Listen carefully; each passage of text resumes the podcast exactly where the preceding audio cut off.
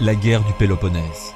Au milieu du 5e siècle avant Jésus-Christ, Athènes et Sparte dominent le monde grec. La première règne sur la mer, la seconde sur le continent. D'incident en affrontement, la guerre éclate en 431. Elle durera plus d'un quart de siècle. En 450 avant Jésus-Christ, tout oppose Athènes et Sparte. Sous l'égide de Périclès, la cité de l'Attique s'est constituée un empire maritime autour de la mer Égée. Sparte s'est repliée sur le Péloponnèse. Alors qu'Athènes incarne la démocratie, Sparte s'accroche à son passé et vit dans la crainte d'une révolte de ses esclaves. En 446 avant Jésus-Christ, pour mettre fin à leurs affrontements incessants, les deux cités ont conclu une paix de 30 ans. Elle durera à peine 15 ans. Sparte au secours des ennemis d'Athènes. En 431, une colonie de Corinthe, Corcyre, l'actuel Corfou, se révolte contre sa métropole, avec le soutien d'Athènes. Cette dernière oblige aussi Potidée, une ancienne colonie corinthienne, à raser ses murailles et interdit l'Attique aux marchands de Mégare, précipitant ainsi la ruine de la cité. Sans attendre, Corinthe Mégare ainsi qu'Égine se présentent devant l'assemblée de Sparte. Il faut combattre Athènes. Les Spartiates réticents finissent par se laisser convaincre. La guerre du Péloponnèse a commencé. Les Spartiates et leurs alliés disposent de 40 000 hoplites. Les Athéniens, eux, ne peuvent aligner sur terre qu'une force de 13 000 hoplites et 1200 cavaliers. Mais Athènes est riche. Grâce aux tribus des cités alliées et sur mer, elle est la plus forte. Une guerre de harcèlement. Les premières années se passent en opération limitée. Les Spartiates ravagent l'Attique à plusieurs reprises. Athènes occupe Égine et, suivant sa stratégie, ruine les côtes ennemies.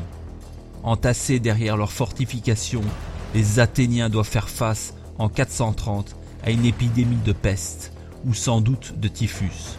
En deux ans, celle-ci emporte entre un quart et un tiers de la population.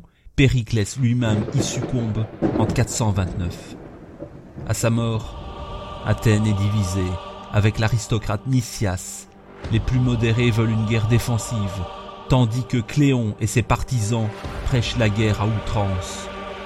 Lorsque Cléon réussit à faire prisonnier 292 hoplites ennemis et à les ramener à Athènes, les combats reprennent de plus belle. Puis, en 421, la guerre perd deux de ses partisans les plus acharnés. L'Athénien Cléon et le Spartiate Brasidas meurent devant Amphipolis, une colonie athénienne. Ceux-là morts, on peut négocier. Sparte craint pour la vie de ses prisonniers. Nicias conclut la paix, chacun des adversaires se retirant sur ses positions antérieures. La trahison d'Alcibiade. La paix de Nicias doit durer 50 ans. Mais à Athènes, les partisans de la guerre se sont trouvés un nouveau chef, Alcibiade, le neveu de Périclès. Il a 30 ans et veut la revanche d'Athènes, mais souhaite surtout donner libre cours à son ambition. Jouant des rivalités des cités du Péloponnèse, il s'emploie à rallier aux côtés d'Athènes les ennemis de Sparte, comme Argos. La guerre reprend. En 418, Sparte rétablit sa domination sur le Péloponnèse. À Athènes, les partisans de la paix l'emportent à nouveau. Une confusion totale règne dans la cité et la rivalité entre Nicias et Alcibiade paralyse toute activité. Trois ans se passent. Alcibiade a retrouvé son influence. Il persuade l'Assemblée d'Athènes de reprendre la politique d'expansion vers l'Occident et de s'attaquer à la Sicile. En 415, les Athéniens envoient un corps expéditionnaire contre Syracuse, commandé par Nicias, le modéré, et Alcibiade l'ambitieux. À Athènes, crises et complots se succèdent. Alcibiade est mis en cause, accusé d'avoir mutilé les statues d'Hermès. Athènes lui dépêche alors un vaisseau qui doit le ramener dans la cité. De son côté, Syracuse envoie des émissaires demander de l'aide de Sparte. Ils y trouvent un avocat inattendu, Alcibiade, qui s'est enfui du bateau le ramenant à Athènes. Passé à l'ennemi, il démontre aux Spartiates qu'ils ont tout à redouter d'une mainmise d'Athènes sur la Sicile. Sparte envoie donc des troupes au secours de Syracuse. Athènes donne le signal de l'assaut. C'est un désastre. 12 000 morts, la flotte détruite. Athènes est au bord de l'abîme. Le coup de grâce. Pour briser définitivement l'empire athénien, Sparte se tourne alors vers les Perses et vers le satrape Tissaphernes.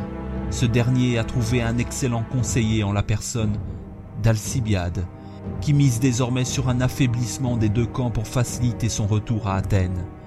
La guerre reprend pour le contrôle des côtes d'Asie mineure. Athènes connaît alors sa plus grave crise politique depuis la chute de la tyrannie. Ruinée par la guerre, une partie de la cité met en cause le système démocratique. En 411, c'est le coup d'État. Le Conseil des 500 est remplacé par un Conseil des 400, représentant les possédants. Rassemblée à Samos, de l'autre côté de la mer Égée, la flotte athénienne destitue ses chefs et les remplace par des hommes d'État démocrates, Thrasybule et Thrasylos. Ces derniers ont besoin d'un appui contre le nouveau gouvernement athénien. Ils font appel à Alcibiade qui accepte.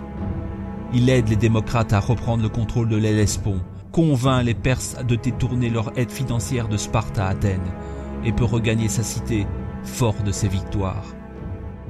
La cité, parlons-en, est en plein déclin. En 406, Athènes remporte encore une victoire sur Sparte, aux îles Argineuses, mais la bataille fait de nombreux morts dans les rangs athéniens, et les stratèges vainqueurs sont condamnés à mort à leur retour. Aegos Potamos, le commandant de la flotte spartiate Lysandre, s'empare d'une bonne partie de la flotte d'Athènes. Bientôt, il assiège la cité de l'Attique.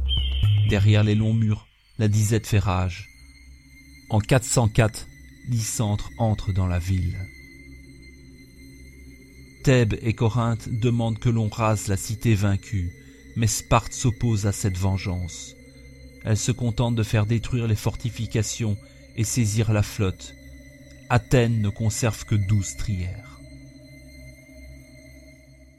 Retour sur le scandale des Hermès.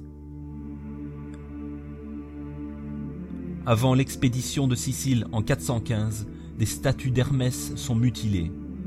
Athènes y voit un mauvais présage et accuse Alcibiade.